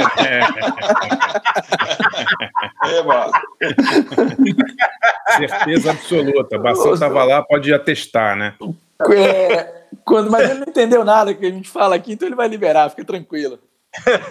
Ó, conta aí, conta como foi morar. Você morou em, em onde foi? Em Pequim? Morei em Pequim, morei dois anos antes da Olimpíada de 2008. Dois, morei em 2007 e 2008. E eu fui com meu filho, meu filho mais velho, ele tinha 21 dias quando a gente foi pra lá. Até hoje ele fica agachadinho no chão, igual um chinês. É mesmo, é? Sério, É, cara? sério. Pô, que legal, cara, que legal. Na hora do lanche, assim, ele come um pepino inteiro, sem descascar. é sério, vocês estão dando risada, mas é sério. E aí, o que, que você aprendeu na China? Ah, aprendi a comer um pepino inteiro, né? um ano. Hábitos saudáveis, hábitos saudáveis. é. Ele fica agachadinho com, com os dois calcanhares no chão, sabe? Com a planta do pé inteira no chão, ele fica horas assim. E ele aprendeu isso com um ano de idade e até hoje ele consegue, impressionante. Agora, pô, que, que, que, que experiência legal, hein, Bassan? Em 2008, quer dizer, a China não estava ainda tão na crista da onda como está hoje, né? É, já, já era a sensação do mundo, assim, né? Claro, claro, Era o- claro. Naquela época o, o Brasil ainda estava com a economia crescendo também e tal, mas a China era estava assim, é, já com a economia 10 anos na frente da nossa naquela época Sim. e com, com os costumes com os costumes dos anos 50 ainda, né? Mas Sim, depois sim. também a gente, a gente conseguiu recuperar essa, essa dianteira aí da China. A gente voltou também um pouquinho. É verdade, né? É verdade. Pô, mas que legal. E você, você, bom, dois anos lá dá para fazer uma imersão muito legal na cultura ali, né? O que que você, qual- quais foram as tuas impressões aí sobre a, vida na China? Ah, primeiro, né? Quer dizer, é, assim, ditadura é muito ruim de qualquer jeito, né? Sim, sim. Pode ser de esquerda, de direita, assim, é um negócio que já Claro. passou de moda, passou de moda completamente, né? Eu, eu acho que eu, no fundo, saí de lá mais burro do que eu cheguei, porque já não cheguei muito inteligente, saí então pior. Porque Sim, você não tem acesso a livro, não tem acesso a cinema, não tem acesso a, a música, É, a televisão. Isso é, a realidade é, essa, quer dizer, Claro. é, uma é uma economia ultramoderna, mas a, a política de informação e de segurança é velha guarda Sim. do Partido Comunista. Então, você vai, não adianta ir na livraria, tem livrarias imensas, mas não tem livro, pô, é só livro chapa branca, é só livro Que que. coisa, né? Então não, tem o que comprar. Você vai na livraria, mas não tem o que comprar. Agora, é, engra- é engraçado, né, Bassan, como a- a- o poderio econômico da China faz com que as pessoas hoje talvez esqueçam que é uma ditadura, né, cara? Se fala muito pouco nisso, né? É, é bizarro, né? Todo mundo fala, ah, falava pouco. É, É. é, porque tem, tem muita grana. os- É. os- é, é, interessa esquecer, né? Quando não Sim. interessa, as pessoas Mas lembram, todo mundo, né? Todo mundo, ai, a China, olha só a tecnologia, ai, como eles constroem cidades. É claro, não, um país com um bilhão e meio de, pesso- de- de pessoas, numa ditadura onde ninguém pode falar nada, o governo manda, todo mundo obedece é, cegamente, né, cara? Sem dúvida. E assim, não tem um filme. Aí eles, eles podiam passar, na época tinha uma cota de seis filmes estrangeiros por ano. Aí vinha aquele blockbuster lá do, do Homem-Aranha e só, Sim, entendeu? Claro. E o claro. resto também era tudo cinema chapa branca. E você Então, sofria muito com, com, com isso, assim, de, lá, querer fazer uma matéria e não poder, não ter acesso? Como é que era? Muito, assim, ba- basicamente tudo era proibido, né? E eu ainda peguei um período de, de uma abertura fora do comum, porque por causa das Olimpíadas eles queriam se mostrar para o mundo um pouco mais abertos, né? Tá, então naquela tá. época eu já podia chegar e, e tentar entrevistar uma pessoa na rua. Sim. É, já tinha essa liberdade, coisa que anos antes não, não tinha. Então melhoraram um pouco, mas mesmo assim era muito complicado. O policial chegava Imagino. dando aquele jogo de ombro primeiro para depois perguntar o que a gente estava fazendo, né? É mesmo, é que tomei coisa. muito ombrada, tomei muito ombrada. É. É mesmo. É. E, enfim, e, é, aquele desconhecimento completo do que era a imprensa. Né? A gente conseguia, às vezes, autorização para gravar numa fábrica. Aí a gente levava, o cara da fábrica ficava tomando chá, batendo papo com a gente duas horas, a gente falava, bom, agora vamos gravar. Ah, não, gravar não pode. Gravar não pode, a gente veio aqui só para tomar chá e tal. É. E, e a internet, é isso que eu falei brincando aqui. No, eu falei brincando, não, falei brincando sério, né? Claro, Essa claro. coisa do sensor, quer dizer, na época que eu trabalhei lá, a, a estatal de controle da informação e de controle da internet tinha 300 mil pessoas trabalhando. Meu Deus, sério, cara. É sério, é uma, estru- é uma estrutura que a gente não imagina. Então, 300 mil pessoas trabalhando na estatal que controla a internet. É. E, e Bassan, eu vou te falar, agora, agora não sei se você viu, é, é, tem esse documentário do, do recente é, do Adam Curtis que, que mostra assim como é que os caras estão fazendo isso agora com inteligência artificial, né, cara? Estão pegando umas cidades que assim as câmeras filmam as pessoas o tempo todo e aí consegue interrelacionar quem é amigo de quem, quem frequenta onde, quem falou o quê, quem atravessou a, a rua fora da, do, do- do- da faixa e aí eles dão créditos positivos para você, tipo moedinha virtual para quem se comporta direitinho e, e- e, tipo como chama aquele, aquele, aquela série Black Mirror, Black Mirror, sabe Sim. assim? E já está rolando. Então, os 300 mil hoje deve ser uns 500 mil, 600 mil, porque eles estão investindo muito em tipo, rastrear todo. O objetivo dos caras é ter tipo, todos os chineses rastreados, né, cara? É, a gente. É, boa dica, não, não vi ainda não, mas vou ver, viu, Forasto? Isso aí deve ser sensacional. Agora, e, e a gente não faz ideia de que assim, não tem, não tem Google, não adianta você botar Google. Imagina, se botar, botar Google, é massacre da Praça da Paz Celestial, o computador explode, né? Putz, Ele cara. se autodestrói em cinco segundos. Se- é, é, falando, falando sério, você faz um negócio desse, o, o- que consequência tem? tem? Tem alguma coisa imediata, assim? Ou você logo começa a perceber que você é, é alvo de algum tipo de perseguição? Tô perguntando sério mesmo, assim. Você, Não, mas isso é rotina. Você está é é- tá perguntando a, a rotina. É, Claro. quando eu, assim, eu tô, tô falando de mais de 10 anos atrás, tá? Alguma coisa pode ter mudado hoje. Mas é, o nosso status jurídico lá, de todo, de todo correspondente estrangeiro, era de convidado do Ministério das Relações Exteriores. Sim. Formalmente era esse o nosso status. Então, quando alguma reportagem nossa não agradava as autoridades chinesas, a gente e eles assistem, hein? a gente era convidado a uma reunião no Ministério das Relações Exteriores para eles Nossa, esclarecerem os pontos de vista. Então, eram os diplomatas que chamavam a gente, então era tudo muito educado, né? Mas eles diziam, olha, você não, talvez não esteja entendendo muito bem os- a, a forma que a nossa cultura lida com essas questões, né? E, enfim, era, era esse tipo de, de relacionamento. Era assim que funcionava. Que coisa. E você foi chamado para várias dessas? Não, eu felizmente fui chamado para poucas. Essa coisa Tá. de falar português é uma, é uma virtude, né? Porque até a censura de internet tem vários temas que eram completamente banidos para pesquisa em inglês. Quando a gente Sim. botava lá em português, a gente conseguia acessar. É, então, por isso que eu acho que o ABFP tem alguma chance de prosperar lá em solo chinês. Se você, se fizesse uma busca por garagem lá, quanto tempo demorava para te prenderem lá em? Aí era na hora. Não, vou contar uma Programa Garagem. Fábio Nipo.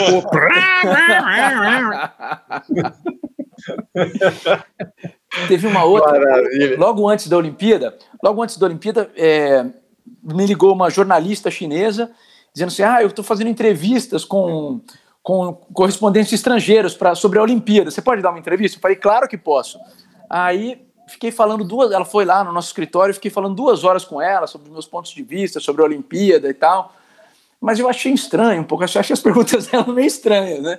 Eu, Que, que jornal que vai publicar isso? Quer saber muita coisa e tal. Aí depois eu fui pesquisar, o jornal não existia. O jornal dela não existia. É, é claro, ela foi lá. sério é, mesmo? É? Jornal fake, exatamente. Nossa, É, ela, ela era, ela era uma infiltrada do governo que foi lá ver se você. Que tipo de Exatamente. cobertura você ia fazer? Meu Deus. Exatamente. Funcionário, imagina que paranoia, né, cara? Puta merda, cara. É, sério. isso.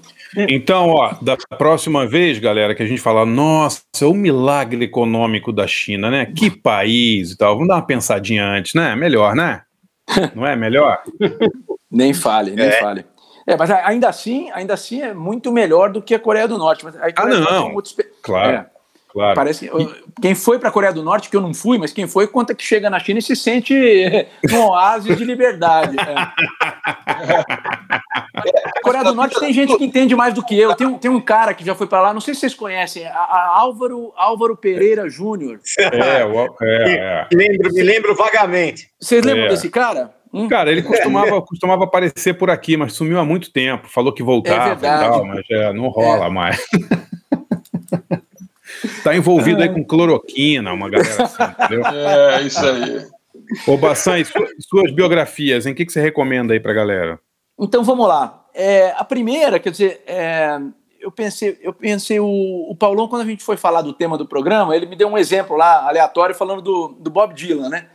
Aí me veio à mente um cara, um artista, que eu estava lendo uma biografia que não era dele. Eu estava lendo FDR, que é a biografia clássica do, do Roosevelt, Sim. que quem escreveu foi o Gene Edward Smith, que é um dos maiores biógrafos americanos, já escreveu, escreveu a biografia de, de tudo quanto é político importante nos Estados Unidos, ele é um professor lá de West Virginia, e, eles, e eu estava lendo essa FDR e, e descobri lá um artista que é assim, é a, a matriz ali do, do Bob Dylan, talvez, né? Que eu não tinha ideia da dimensão e da importância desse cara, que é o Josh White. Tá, que legal, cara. Cara, ali eu fui descobrir, quer dizer, eu conheci um pouco ali do, do blues e do lado, do lado anti-segregacionista, de algumas músicas que ele fez. Ele, ele cantava também, gravou um, um dos que gravaram Strange Fruit, uma, uma das gravações antológicas, além da, da Billie Holiday, né? Mas ali eu, eu com uma surpresa, né? É legal quando você está lendo uma biografia, uma- um livro sobre um tema e vem uma surpresinha lá dentro, você descobre um outro tema e quer saber Claro. mais e quer pesquisar mais. Aí foi isso que aconteceu comigo com o Josh White. Aí eu fui saber da importância dele ali nos anos 40. Ele foi um cara extremamente próximo ao Roosevelt. Ele virou um amigo pessoal mesmo do, do Roosevelt, de frequentar a Casa Branca dia sim, dia não. O, Ah, é? Porra, não sabia disso não, cara. Que, que interessante.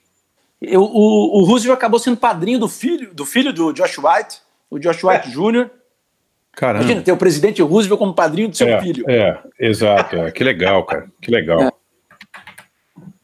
E o, o, o Josh White acabou sendo o primeiro, o primeiro artista negro a se apresentar na Casa Branca. Sério? 1941. Primeiro? Sério, primeiro, É mesmo? primeiríssimo. 1941. Pô, Zé, E a, gente tá, uma- a gente tá falando da China aí, mas vou te falar, né, cara? O resto do mundo também, vou te falar, a gente, a gente É. tá tudo atrasado demais. Né? Tá. Que coisa, hein, cara? Que 41. história legal. Que história legal. Não, então ele foi um cara, um cara extraordinário e musicalmente também de uma riqueza e de uma riqueza extraordinária, porque ele era um cara muito do blues, né? Mas é, durante uma época ele acabou ele acabou enveredando por um outro caminho, meio que daqueles dos baladistas americanos de música folk, né? Do, do cowboy songs, aquela coisa bem que é uma coisa e o Josh White um negro, mas é, esse- enveredando por um caminho de, de maioria branca, folclórica, quase a música inglesa, né? Música medieval, música medieval inglesa, aqueles caras que iam pelo Velho Oeste em lombo de burro e com, com violãozinho se apresentando de cidade em cidade, né? E o Josh White, uma época, abraçou um pouco essas, essas baladas folk americanas e gravou também coisas extraordinárias, sabe? Então ele, ele, teve um espectro musical enorme, assim, que agradou todo mundo nos Estados Unidos. Ele foi cara que de um destaque nos anos 40 absurdo. E depois, né, para variar, acabou a guerra, Roosevelt saiu do poder, eh, veio o macartismo e ele foi uma das maiores, maiores vítimas do macartismo e morreu praticamente no ostracismo. Pô, acho, que, acho que agora que você está falando que tá me caindo. Eu, eu, me- eu me lembrava, eu não conheço o Josh White, eu, eu não, é, é, que legal que você está apresentando. Não conhecia, mas agora você está falando, estou lembrando por causa do macartismo. É, é, eu, eu lembro, tenho uma lembrança de ter um, um artista negro que tinha se ferrado nessa, talvez, o- talvez o único ali no meio da, da, da coisa toda do macartismo, né? É, ele, foi uma, foi, ele foi uma das maiores vítimas do macartismo. É pela proximidade com o Roosevelt, foi uma, uma caça às bruxas também de todo mundo que era próximo do, do Roosevelt ali, né? Uhum. Que história interessante, né? É, e aí a música que eu escolhi dele também não é nenhum mainstream, não. é Uma das músicas. Ah, tem mais um detalhe da vida dele também, que ele, ele acabou virando depois é, amigo do Vinícius de Moraes, quando o Vinícius serviu como diplomata nos Estados Unidos. É verdade. Legal. Vinícius legal. conhecia ele, escreveu sobre ele também. é- é, tem umas histórias bem legais deles lá. E, mas aí eu escolhi, a música que eu escolhi, em vez de pegar uma, mainstream dele, assim, que são aquelas anti- anti-segregacionistas, né, que ele tem Uncle Sam 6, tem o Defense Factory Blues, que era contra a discriminação no exército, e ele tem umas músicas do tempo da Segunda Guerra também, aquelas música- músicas patrióticas, que são típicas desses baladistas mesmo, né? Ele tem Freedom Road, que é a música de exaltação ao- ao- aos soldados americanos e tal. Mas eu peguei uma música que ele fez um pouco mais tarde, pouco conhecida, que é sobre o Roosevelt. Sobre, é uma música que ele fez em homenagem ao presidente Roosevelt. Que é uma música de uma beleza, assim, é, não tem como não ser conquistado por essa música. Entrou assim para as minhas preferidas. E é uma música de cortar o coração. Ele, ele, ele começa a cantar para um menino. Ele fala assim: "Ô, garoto, você que não pode andar, você que tem suas muletas, você que tem a sua cadeira de rodas, eu vou te contar a história de um outro cara, de um grande comandante. Esse comandante liderou o nosso país numa guerra, liderou o nosso país num tempo em que todo mundo passava fome, e ele foi um grande presidente, foi o maior presidente da nossa história. E esse, esse herói que eu estou te falando, ele também, igual você, não podia andar. Então é uma música realmente cortante, é emocionante. Sim, sim, que legal. E chama, é, a música chama-se exatamente, não quero errar o nome da música aqui, tô, é, The Man Who Couldn't É Walk Around. The Man Who Couldn't É legal, Walk é Around. legal es- explicar para os ouvintes que o FDR ele, ele, ele usava uma cadeira de rodas, né? Sim. Ele, ele, na verdade, ele aparecia muito pouco em público com a cadeira de rodas. Ele fazia Sim, sim. força para andar. Ele teve, ele teve em 1921, no começo da carreira política dele, ele teve um- uma- alguma doença que na época foi diagnosticada como poliomielite, mas depois, hoje em dia, já tem um consenso de que foi uma, uma doença mal diagnosticada, que ele talvez teve a síndrome de Guillain-Barré, que a gente conheceu Ah, aqui é? no Brasil como Tá. uma consequência da Zika, não é? Sim, sim, sim, sim. Hoje é, a certeza maior é de que foi Guillain-Barré, na verdade. Eu vi Legal. isso na biografia do, do FDR, né?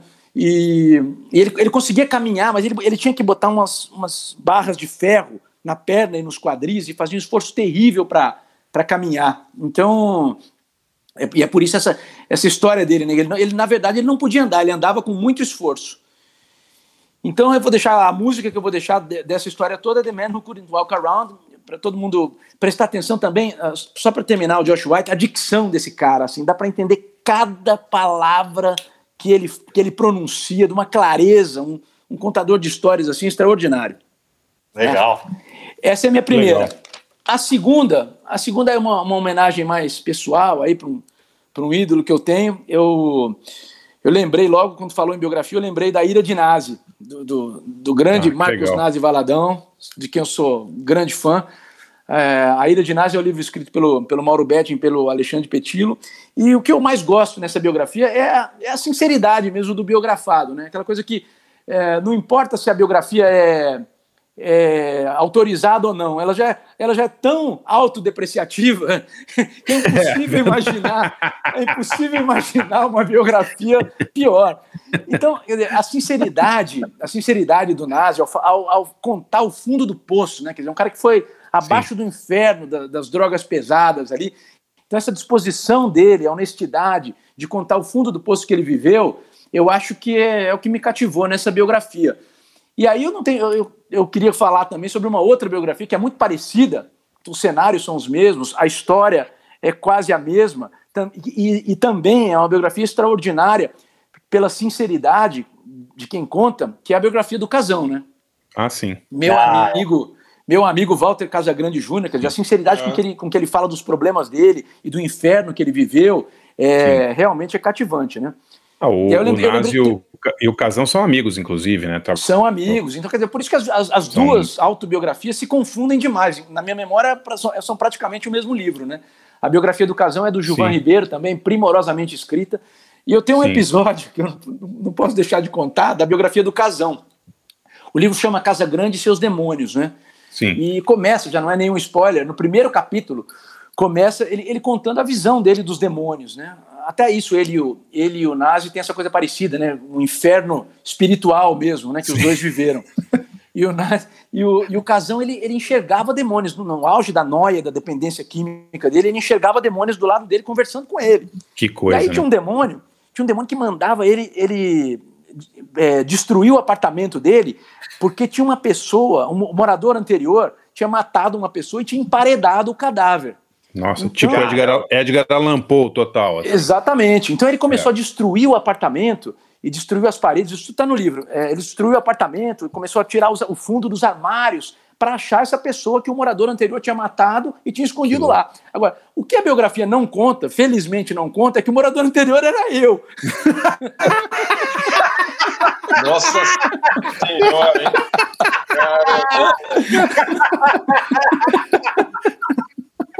Fala sério, cara. Cara, quando eu li aquilo, eu, fiquei quem- branco quem- na hora, lívido. Você emparedou pelo menos um gato, tipo Edgar Allan Poe, assim. o- Eu juro que não, eu juro que não. Puta, que história legal. É, Ô, Bassan, você um- sabe- Fala, fala, Barcinski. Não, não, fala, termina. Não, não, se eu escrever uma biografia um dia, por mais autodepreciativa que seja, não vai ter nenhuma história de cadáver emparedado. Pô, cara, história é maravilhosa. Lapa. Você sabe que no dá uma- garagem. Biografia, Sabe que- sempre você coloca o cadáver emparedado, ainda sempre dá aquela. dá uma levantada, né? É, é. Você sabe que o, o Casão e o Nazi tinham um programa antes do Garagem, né? Uma época. E, Sim. É, e a gente chegava e eles estavam no estúdio. Era com Carline também o programa. Então você imagina a Tranquilo. quantidade de bo- bons moços, né? Dentro do estúdio, assim. aí, aí teve um dia que o Pauleta, o Álvaro e eu estávamos esperando, assim, para terminar o programa deles e começar o nosso. E o Nazi sai do estúdio. E se lembra disso, Pauleta? E Lógico. chegou pra gente e falou: é, Posso ficar com vocês aqui um pouquinho? A barra tá meio pesada lá dentro.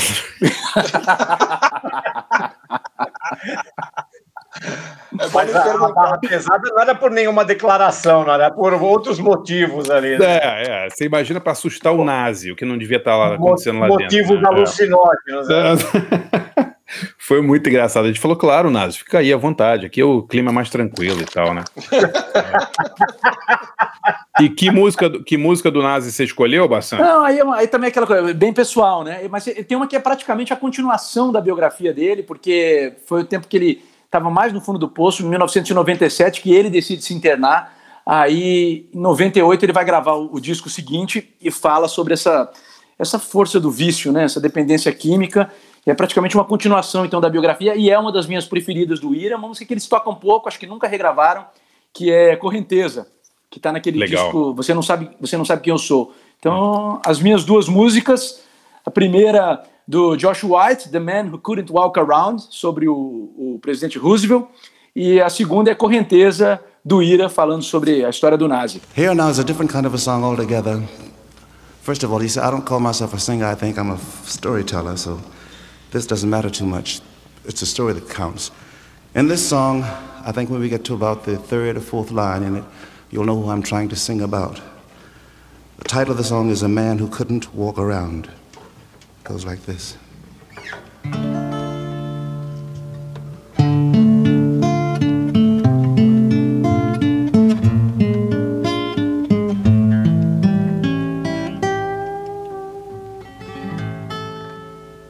Little boy,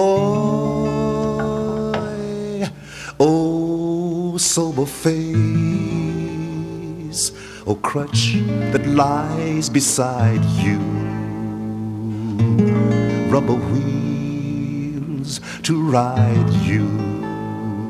Little boy, let your fairest fancies wander with the great commander one who had to sit as still as you. I'm dreaming of a man we knew us all. We loved him too. I mean a man who couldn't walk around. He wore a cloak of navy blue. We made him captain of our crew. I mean a man couldn't walk around. My friends, United Nations, Lend Lease, the March of Dimes. We trusted him in trouble. We cheered his name four times. We served the guns he manned for us.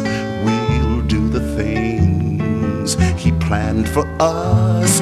That certain man who couldn't walk around. Little boy, look up and smile and grasp the chance he gave you. Let his courage save you. Little boy, though your world is full of sorrow, there is still tomorrow.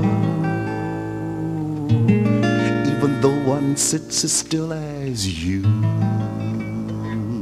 I'm dreaming of a laugh we heard, the broadest smile, bravest words. I mean a man who couldn't walk around. He shook the earth, the sky and seas, and couldn't even move his knees. That certain man who couldn't walk around. One afternoon in Georgia, he slept away, they say. But people across the ocean still praise his name today. He's watching from the highest hill. His nerve is in this nation still. That certain man who couldn't walk around.